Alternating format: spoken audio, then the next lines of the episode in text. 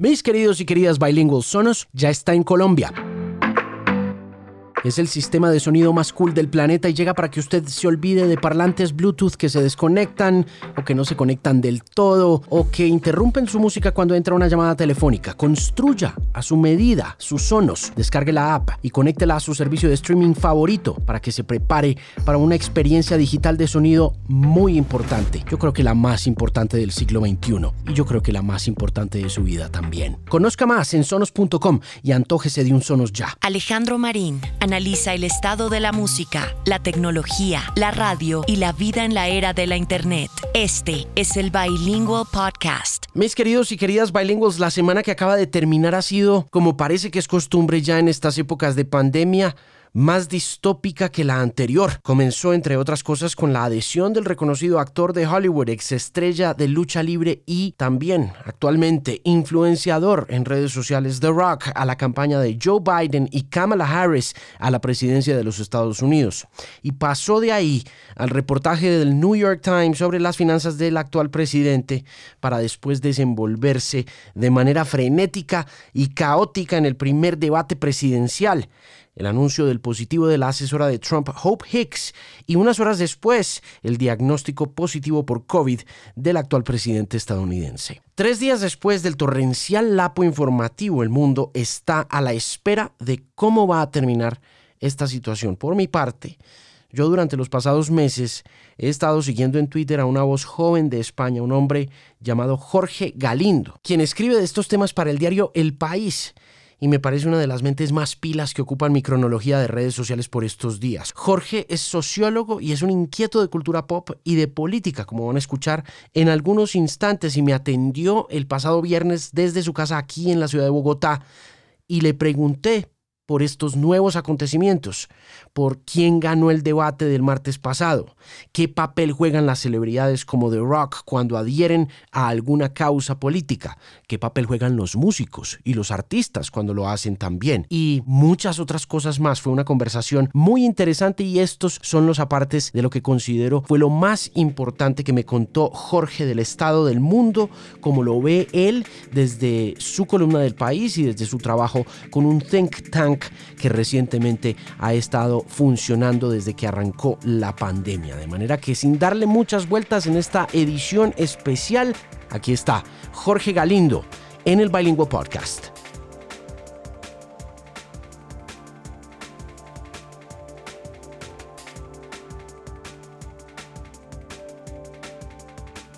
Te llamo porque te he estado siguiendo hace un par de meses y me gusta mucho tu trabajo, me gusta lo que haces y particularmente esta semana me ha parecido muy on point todo lo que has estado haciendo, siguiendo el eh, debate, haciendo columnas para el país. Ha sido sin duda una semana muy intensa para la democracia o para el autoritarismo, dependiendo de la óptica como se mire, pero es indiscutible que dos figuras han sido las protagonistas de esta semana, el presidente actual de los Estados Unidos, Donald Trump, y su contendor, su contrincante, el ex vicepresidente Joe Biden, en este debate que fue sin duda una, ¿cómo explicarlo? Una pelea callejera, una pelea de perros políticos impresionante. Y mm, quiero primero pues que me resumas tus conclusiones, tus observaciones sobre ese comienzo de esta semana tan agitada y tan crucial para la democracia mundial. Nosotros en el periódico, esto no lo hice yo, lo hicieron mis compañeros, recopilamos el número de interrupciones hechas por cada uno de los dos candidatos y vemos que la mayoría corresponden a Trump y la mayoría se concentran al principio, en la primera media hora del debate. Pues no, lo que estaba era marcando una posición clara y nítida en la cual lo que estaba diciendo Trump es las normas no importan si lo que quieres es el poder. Y ese es el mensaje eh, implícito en las interrupciones de Trump. Eso es, de hecho, lo que Chris Wallace tal cual le dijo. Le dijo, oye, mm, tu campaña se ha puesto de acuerdo con la otra campaña y con nosotros, eh, con la organización, para unas normas que tú no estás cumpliendo en el debate. Y yo creo que ese es el metamensaje y el mensaje real, que como toda la campaña de Trump, le va a ayudar a movilizar su base más acérrima, que la tiene sólida y en la cual no ha perdido ni un punto de aprobación, ni uno, ni siquiera durante la crisis de COVID, pero que no está claro que le vaya a servir para los votantes indecisos en los estados en juego. Es decir, mujeres con estudios universitarios o sin estudios universitarios en zonas de suburbio en Pensilvania, votantes independientes moderados en Missouri o en Ohio. Toda esta gente, ¿hasta qué punto se ve movilizada o se ve repelida por lo que vimos el pasado martes en el debate, que en realidad no es sino, como digo, eh, la esencia destilada en metamensaje de la campaña de Trump?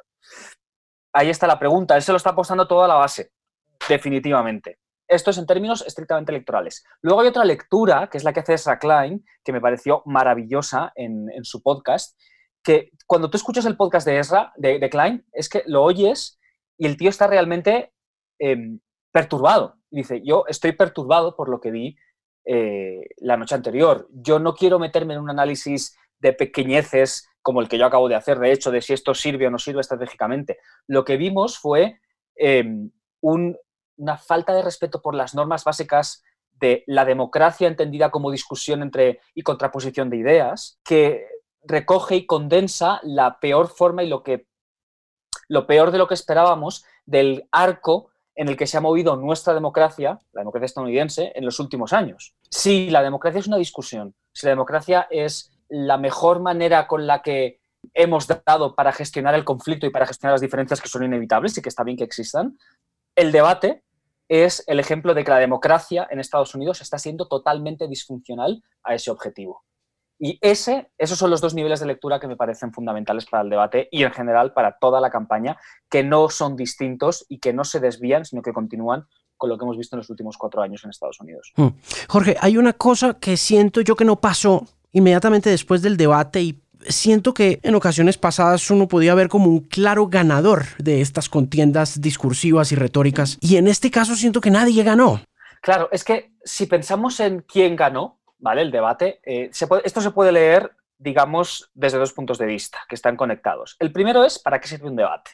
Un debate, en realidad, en teoría, en una democracia sirve para informar a los votantes, para proporcionarnos información distinta a la que tenemos porque la añade, porque no sabemos lo suficiente sobre un candidato o porque cambia perspectiva sobre el candidato. Si un debate no añade ni un solo gramo de información relevante distinta a la que ya teníamos, entonces un debate no sirve de nada. No sirve de nada en términos, eh, digamos, normativos, en términos de alimentar la democracia, del deber ser del debate, pero tampoco sirve en la segunda dimensión, que está conectada a la primera, como decía, que es la estratégica, que es quién ha ganado, quién va a sacar un poco más de réditos de este debate, que al final se mueve en función de la primera. Quien va a sacar más réditos es quien logre, quien logre batir expectativas en, sentido positivo o quien logre eh, no batirlas en sentido negativo, que es como siempre medimos los debates, ¿vale? En la, táctica del regate en corto. Como el debate no informó de absolutamente nada, fue ruido, no fue señal, claro, tú te planteas ante esto y te, hacen la pregunta de quién ganó y es como, ¿cómo voy a responder a esto si el debate no ha cumplido con su, con su objetivo primordial y casi único que es añadir información en la mente de los votantes. ¿Eso quiere decir básicamente que ese electorado indeciso se quedó igual? Pues no lo sabemos todavía, además se ha añadido una noticia nueva que nos lo va a mover absolutamente todo, pero claro, ahora estábamos, digamos, en el periodo en el cual íbamos a intentar recibir encuestas para deducir de hasta, hasta qué punto el debate había movido algo o no, pero como hemos tenido una noticia todavía más grande que el debate, que es eh, el positivo de, Trump por, eh, por, pues por COVID, pues no lo vamos a poder saber realmente, porque se van a confundir los dos efectos en las encuestas. Así que va a ser completamente imposible, yo creo, deducir si los indecisos realmente se movieron en alguna dirección o no se movieron en ninguna otra dirección. También te digo, en 2012 cuando tú miras los movimientos en las encuestas posteriores al primer debate desde el 60, desde el famoso debate Nixon contra Kennedy, que fue el primer debate televisado, lo que ves es que los movimientos son cada vez menores porque la gente cada vez sabe más, porque tenemos otras fuentes de información, tenemos, ahora tenemos todo, pues, social media, etcétera, etcétera. Entonces, normal cada vez sean menos. Hay una excepción, que es Romney contra Obama. Ese debate, Obama lo perdió. Hubo consenso general en que Obama perdió el debate. Y las encuestas agregadas a nivel nacional se movieron después del debate a favor de Romney y en contra de Obama. Sin embargo, las encuestas que importan de verdad, que son las, las encuestas a nivel estado, en los estados que se pueden mover y que no sabemos si van a ganar unos u otros, no se vieron significativamente con ese debate. Entonces, eh, ni, siquiera, eh, ni siquiera en ese caso vimos un gran movimiento. ¿Por qué? Probablemente porque esos votantes, em, ese, ese, perfil de votante tan específico, que al final la elección de 2016 se decidió por 107.000 votantes en tres estados. 107.000 personas decidieron la presidencia de los Estados Unidos, no más. Eh, son gente que son de dos tipos, o están indecisos, los menos, porque se informan muchísimo y es poco probable que el debate les vaya a aportar nada, o están indecisos porque no se informan casi nada porque no les interesa la política.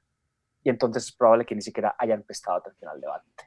Entonces es un segmento de población muy difícil de llegar, muy difícil de convencer.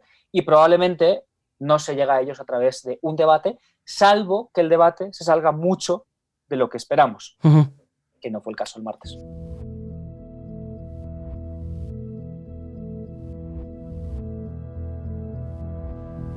Este es el Bilingüe Podcast.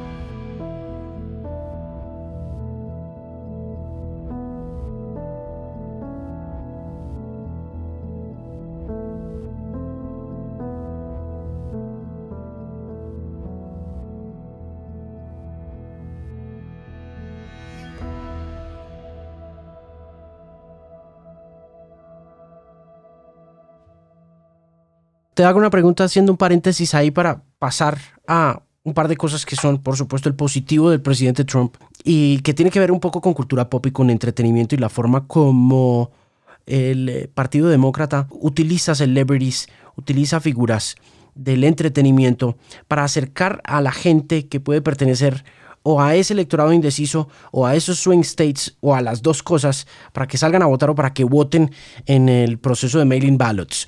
¿Qué tan efectivo puede llegar a ser eso? ¿Qué opinión tienes al respecto? Ese movimiento es efectivo cuando hace una de las dos siguientes cosas. O bien cuando moviliza votantes que no están movilizados previamente, que no iban a votar. Y aquí estamos, sobre todo, son eh, las figuras importantes son figuras eh, del mundo hispano y afroamericano, donde sí que pueden sacar get out the vote en estados como, por ejemplo, que antes no estaban en juego, como Arizona, pero que ahora sí están en juego por el cambio demográfico.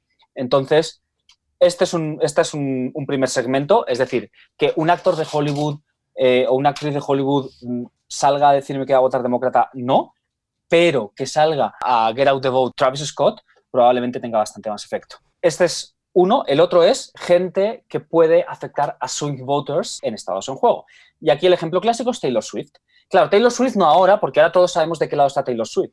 Pero cuando Taylor Swift habló por primera vez de política. Creo que todos hemos visto eh, el documental en Netflix, toda la narrativa interior que se produjo, que ya nos la habían contado más o menos, pero que ahora tenemos en, negro sobre blanco con lo que ella misma dirigió. Ella sabía perfectamente lo que estaba haciendo. Ella era una persona que venía del mundo del country, con una base de votantes eh, joven, blanca, y que como no hablaba sobre política, muchísima gente simplemente asumía que no hablaba sobre política, estaba al lado republicano, incluso era pro-Trump, eh, había toda una serie de, de, ruido en las redes sociales antes de que ya saliese del armario político, por así decirlo, y cuando sale del armario político por una carrera en Tennessee, que no es, su, no, es, su home state, pero bueno, su estado de referencia, que a ella le importaba mucho y sale del lado inesperado, consigue, no tengo el dato en la cabeza ahora mismo, pero lo buscaré, que miles de personas se registren para votar. Hay un efecto Taylor Swift que no consigue llegar a tanto como para cambiar, como dar la vuelta a esa carrera, porque que un demócrata gane, gane en Tennessee es,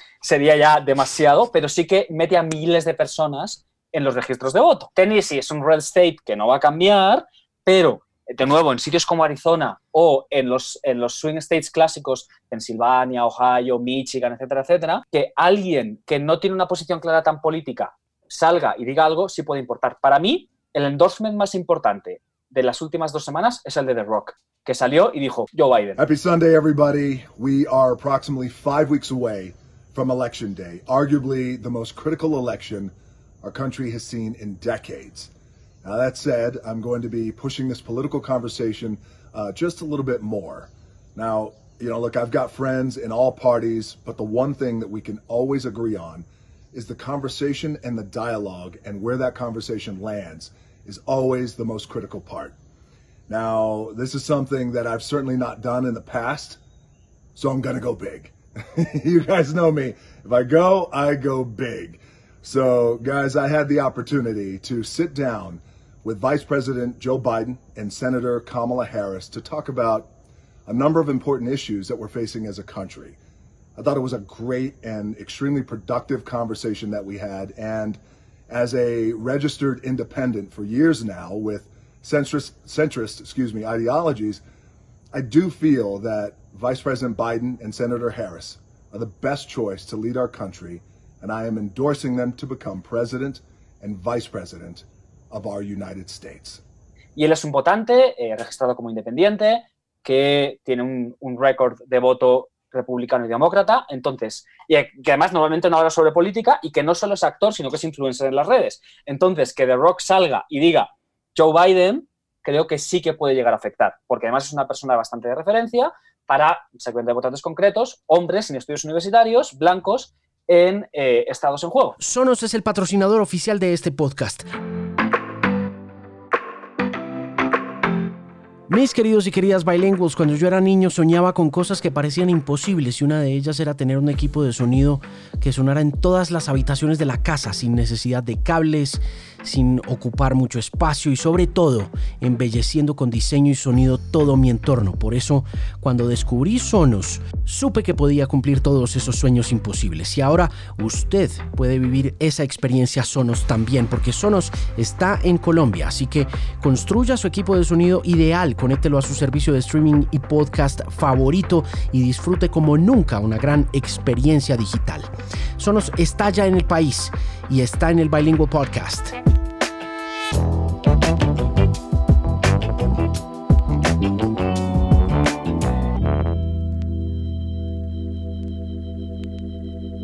Voy a ponerme conspiratorio.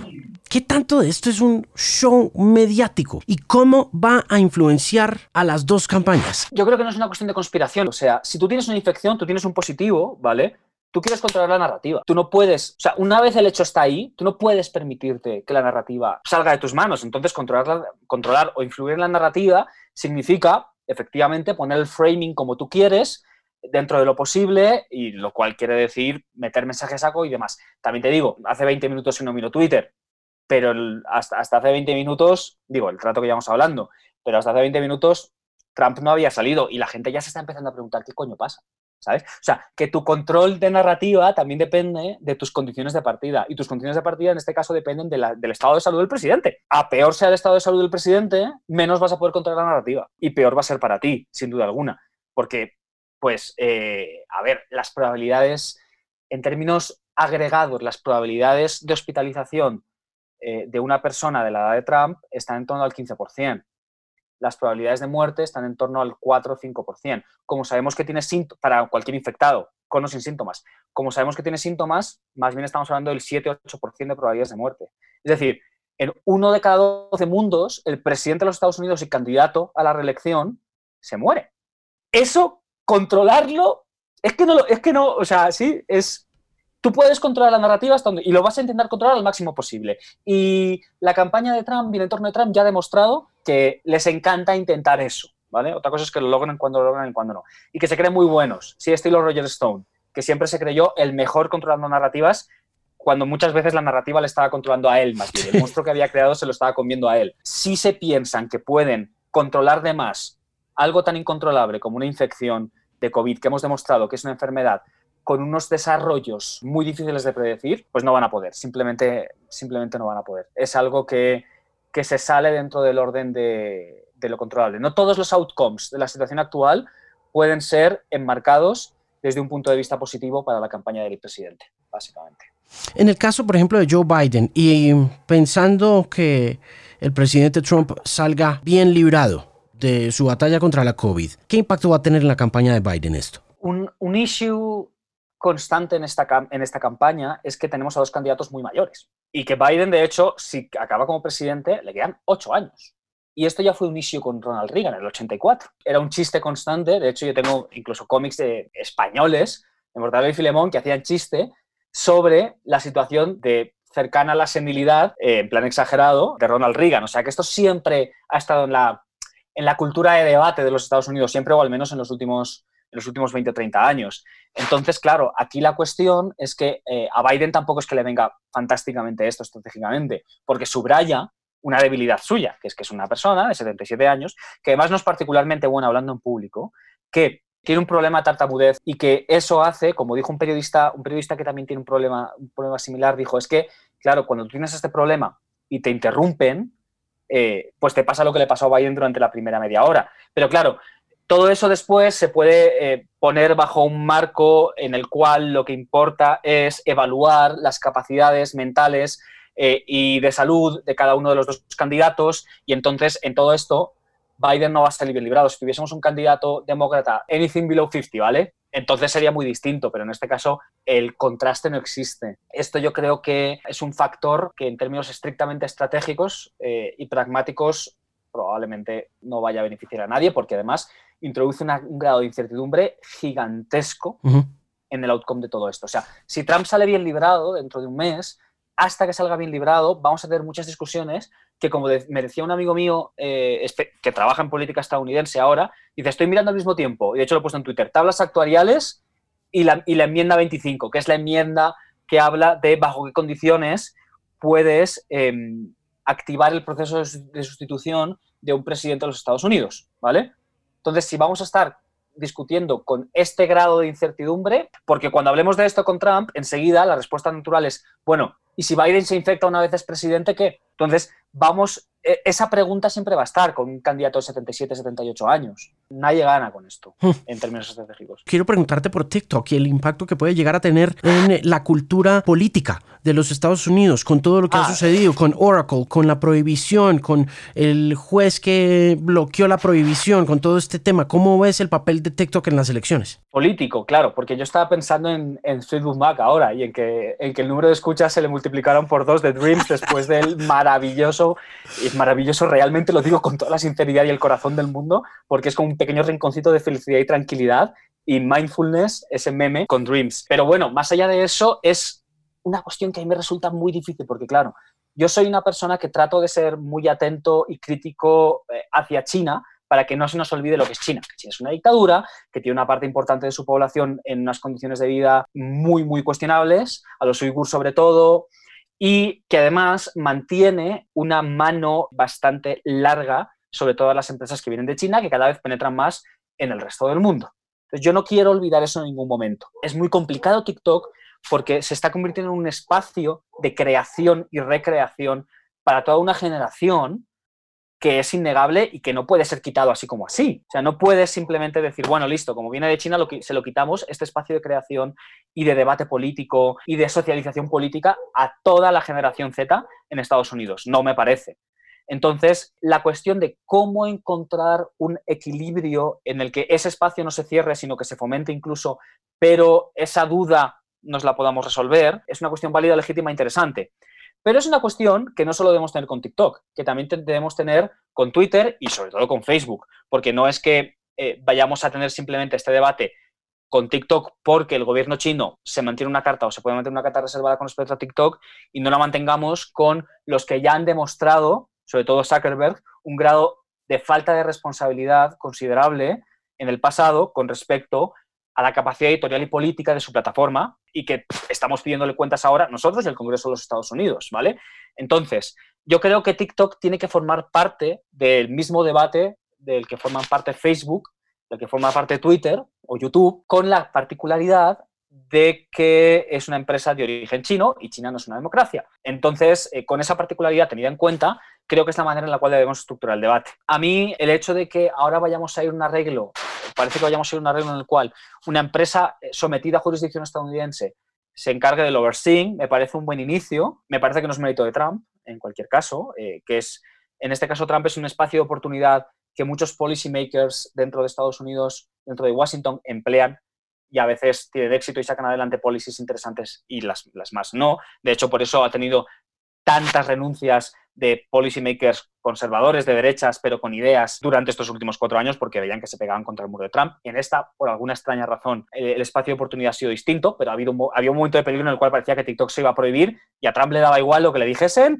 y le daba exactamente lo mismo todo. Entonces, es una incógnita siempre lo que va a pasar en este espacio de oportunidad que supone Trump para hacer policy, eh, pero creo que el debate no acaba ahí y que si partimos si lo metemos a todo en el mismo marco y partimos de lo que lo que queremos es asegurar la libertad de expresión y espacios de debate horizontales y redistribuciones de poder, eh, y lo entendemos así, y sometemos al mismo criterio a TikTok, a Facebook, a Twitter, a YouTube o a quien sea, entonces vamos a estructurar el debate de la manera útil e interesante para que al final podamos cumplir con lo que era el sueño de muchos de los creadores de estas plataformas en muchas partes del mundo, no solo en Estados Unidos, que era eh, eh, construir ágoras de debate, que es lo que no se ha acabado produciendo.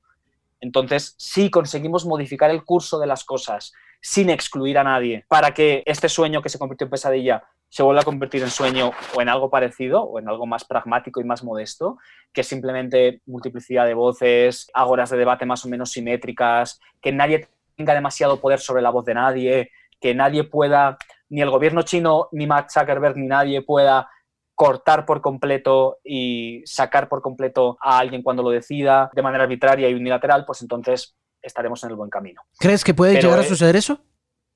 No soy optimista, pero tampoco soy particularmente pesimista. Yo creo que en los últimos cuatro o cinco años, desde Brexit sobre todo, hemos, nos hemos dado cuenta de hasta dónde pueden llegar las redes sociales y creo que el debate ahora es, por una parte, más cínico, por desgracia, pero por otra parte, más informado y probablemente una cosa siempre va con la otra, sobre eh, el papel de las redes sociales ahora que hace cinco años. Entonces, ahora creo que estamos más cerca de lograrlo, pero no estamos particularmente cerca de lograrlo. Mm. Facebook decía hoy en una carta que escribieron eh, puntualmente, y me imagino que la escribieron pues porque saben cuánta gente ha visto el famoso documental del dilema de las redes sociales que está tan de moda desde hace más o menos un mes. Un documento pronunciándose muy en contra del, eh, del documental y está partido el documento como en seis puntos y el segundo que es la premisa con la que arranca ese documental diciendo, if it's free, you're the product. Si es gratuito, tú eres el producto. Y mm, es curioso pues que Facebook se haya tomado el tiempo de, de debatir, de rebatir de contradecir a The Social Dilemma, a Tristan Walker, si no estoy mal, que es el eh, activista que está allí al frente del tema. Y el, segundo punto de la carta que acaban de emitir dice, You are not the product. Facebook is funded by advertising so that it remains free for people. ¿Crees en eso, Jorge?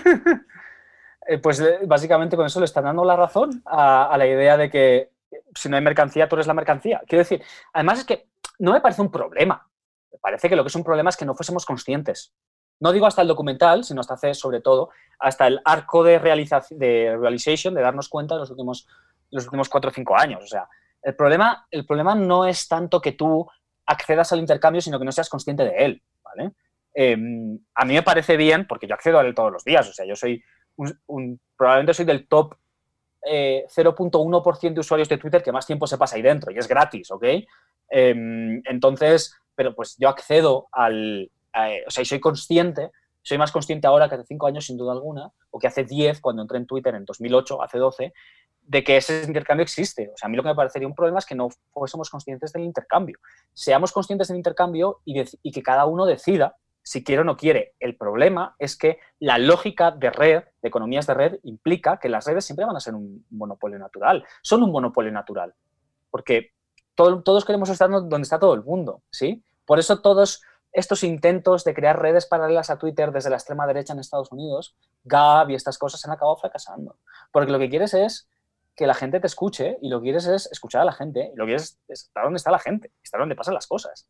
Y pues eh, estas economías de red, la, microeconomía ya las conocía, eh, sabíamos que se daban este, este, tipo de oligopolios o monopolios naturales con otras cuestiones, eh, como por ejemplo con, con la energía eléctrica, con la distribución de agua, pero ahora sabemos que también se dan con la distribución de información y con las plataformas de redes sociales. Y esto es lo nuevo para nosotros. Y esto es lo que no sabemos cómo tenemos que regular. Entonces, que Facebook salga y me diga lo que acabas de decir, lo único que hace es darle la razón a lo que dice precisamente el documental en, esa parte en concreto. Entonces, para mí la pregunta interesante es cómo llegamos a un punto de regulación, que era más o menos la línea de argumentación de, de Elizabeth Warren, la precandidata demócrata, para que sigamos teniendo acceso y el monopolio, pero el monopolio natural no acabe en manos de gente que va a acabar tomando decisiones que luego se demostraron erróneas, como ha pasado con todas las redes sociales en los últimos cinco años. Entonces, Warren hablaba de break up las empresas, hay otro tipo de propuestas, ahí me gusta quizás pensar en alternativas de horizontalizar la propiedad de las empresas y las decisiones editoriales. Facebook recientemente ha creado una especie de tribunal supremo de decisiones eh, de tipo editorial. De hecho, el que forma parte, si no me equivoco, una, una persona colombiana a la que yo tengo, en cuyo criterio tengo mucha estima, Catalina Botero. Pero bueno, tenemos que inventarnos y exigir eh, como audiencia este tipo de regulaciones para que ese acuerdo al que llegamos eh, y que ahora somos conscientes con las redes sociales, de sí, yo soy el producto, de acuerdo, tenga unos límites y tenga una manera de funcionar distinta a la que ha tenido hasta ahora. Y bueno, también un problema es que esto se reguló en Estados Unidos y no todos votamos allí. Entonces, esto es una, esto es una derivada de la globalización. La pregunta no solo es cómo regularlo, sino quién debería regularlo. Y aquí crear uniones de países como la Unión Europea que tengan capacidad de regulación sobre la competencia como tiene la Unión Europea es algo que deberíamos eh, seguir contemplando.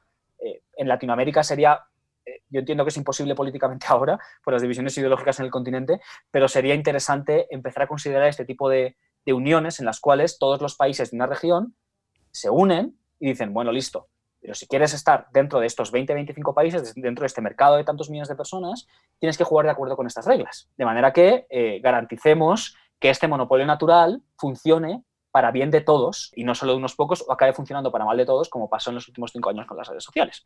¿Qué vas a estar haciendo esta semana que entra que pinta prometedora en materia informativa? Mira, tenemos, tenemos enfocadas varias cosas. Eh, tendremos probablemente artículos con datos para entender qué está pasando en Estados Unidos. Si todo bien, tendré un webinar eh, dentro del think tank, dentro de SADECPOL, con Zulma Kukunua, que es eh, una nueva estrella de las redes que demuestra que efectivamente eh, las redes pueden funcionar para premiar el criterio, premiar la incertidumbre, premiar la gente que nos ayude a entenderla, premiar el pensamiento científico. Entonces quiero tener una pequeña discusión, conversación con ella sobre hacia dónde va la pandemia y pues tratando, como digo, de arrojar un poco de luz en el T menos cuatro semanas en el cual nos vamos a meter con respecto a las elecciones estadounidenses haciendo lo que podamos. Ahí estaré muy pendiente de todo lo que escribas y felicitaciones también a toda la gente del país por el especial del coronavirus del millón de muertos, ¿no? Muchas gracias. Sí, eso lo hicieron la, gente de Madrid. Impresionante. Eh, Artur Galocha, bueno, todo, el equipo de, todo el equipo de allí de, de datos y diseño. Y sí, la verdad es que quedó trágicamente de ello. Poderosísimo. Jorge Galindo, muchísimas gracias por estos minutos, por esta hora que hemos compartido hablando de música, de tecnología, de celebridades, de política en esta era de la Internet. Es un gusto conocerte. El gusto ha sido mío. Muchas gracias. Cuídate.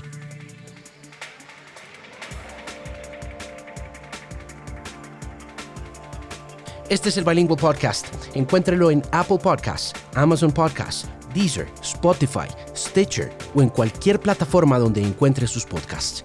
En Spotify y en Deezer también puede encontrar mis playlists curadas especialmente para usted, bajo el nombre Alejandro Marín. Y para cualquier otra información no olvide visitar alejandromarin.com, una voz confiable en la música.